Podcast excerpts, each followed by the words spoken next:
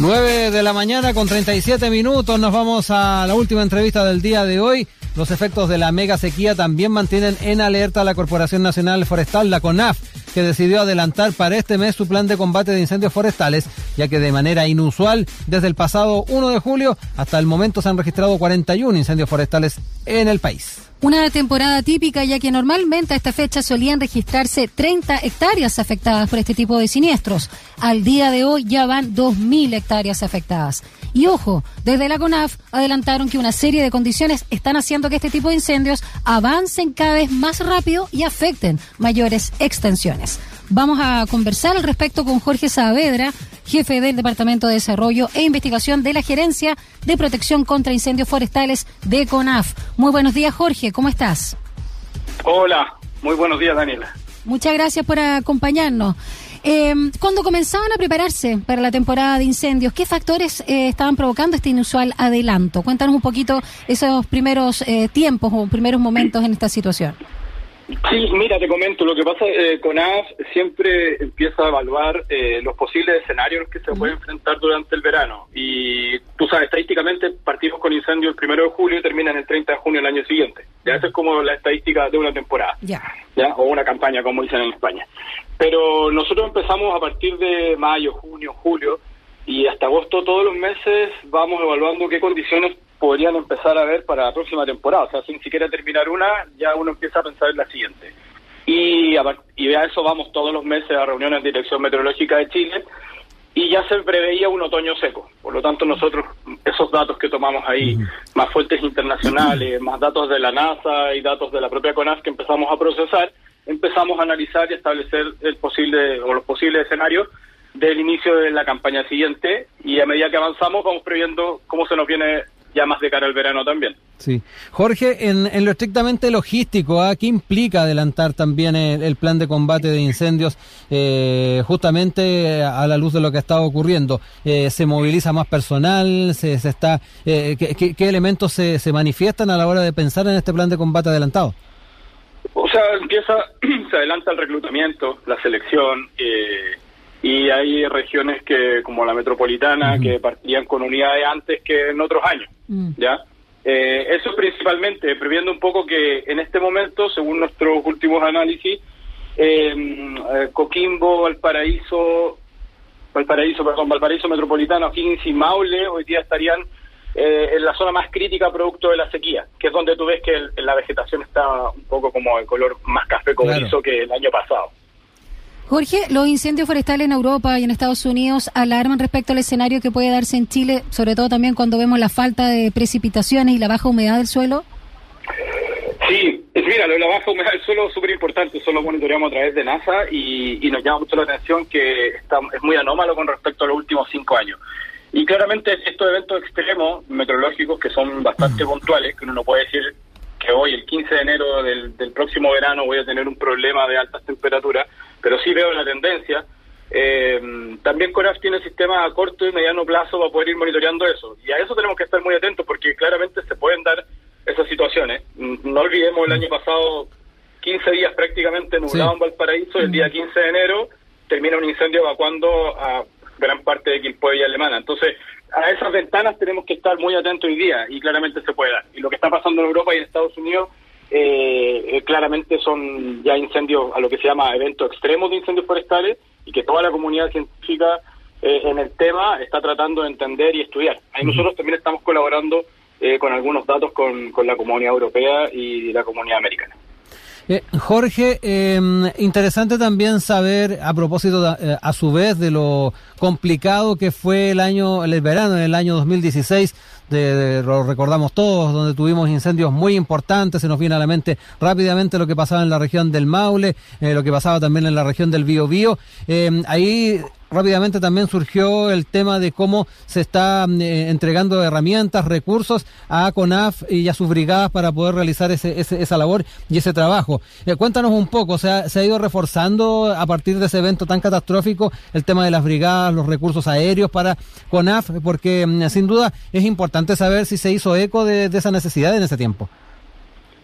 Sí, hay muchas lecciones aprendidas desde, desde el 2016-17 en adelante. O sea, eh, recursos, prácticamente aumentaron bastante los recursos terrestres, muchos recursos aéreos también.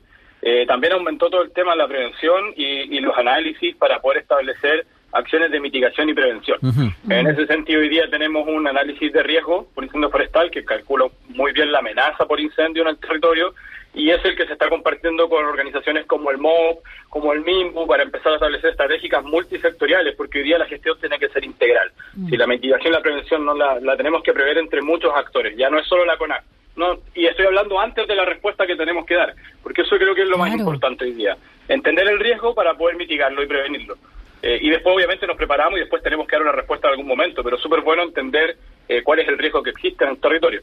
Y en eso lo estamos compartiendo con muchísimo y eso sirve para ir priorizando comunidades preparadas, que con A y la red de prevención junto con las empresas forestales ha avanzado muchísimo con la comunidad, juntas de vecinos, etcétera, pero también hay que llegar también a todos los municipios también con esta información para que todos puedan entender la amenaza, así como la amenaza por tsunami que existe en ciertas comunas, hay que entender cuál es mi amenaza por incendio.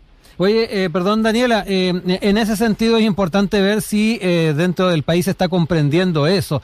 lo comentábamos hace un rato con Daniela, hay datos del sistema de indicadores y estándares de desarrollo urbano que los comparte el Mercurio y que se van a estar presentando en el Consejo Nacional de Desarrollo Urbano.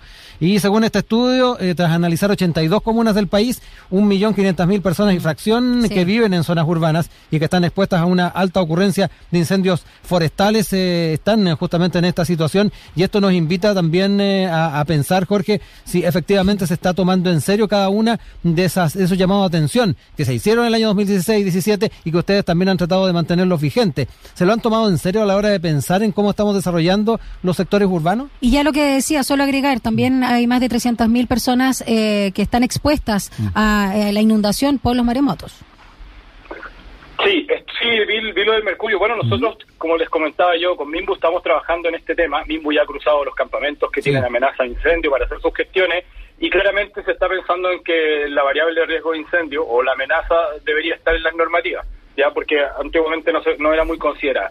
Eso se está trabajando en esas mesas, ya. Ahora, aquí si bien estamos hablando de urbanizaciones, eh, no olvidemos toda la población rural y que en Chile tenemos más de un millón de viviendas rurales y eso y eso también nosotros lo tenemos considerado en el riesgo de incendio, porque para nosotros también es muy importante eh, la gente que vive en la zona rural, es mucho más vulnerable.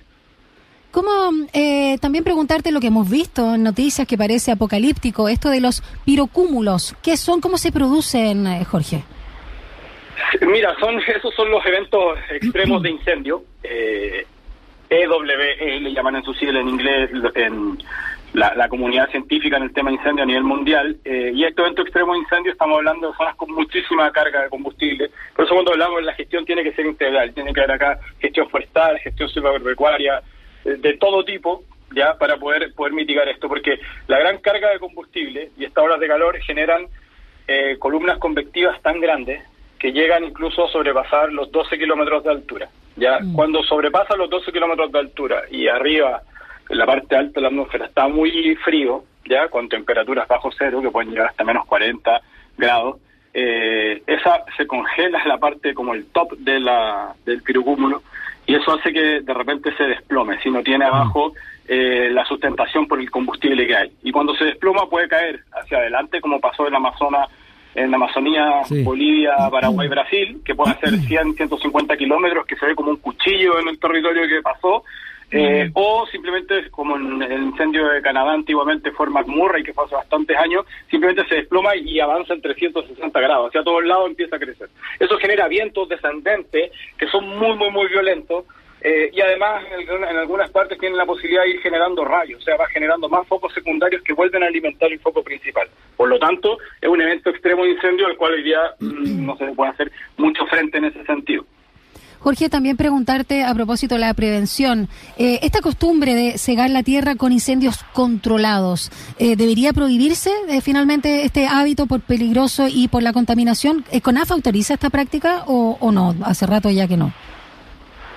Es que hay existen quemas eh, quemas para poder eliminar residuos, eh, ya sean agrícolas o forestales, ya. Pero si bien esas son quemas controladas, que su intensidad calórica es bastante baja. ¿Ya? Distinto a una quema ilegal en pleno verano que tiene una intensidad calórica mucho más alta y la combustión es bastante incompleta, por lo tanto el CO2 que se libera es bastante mayor.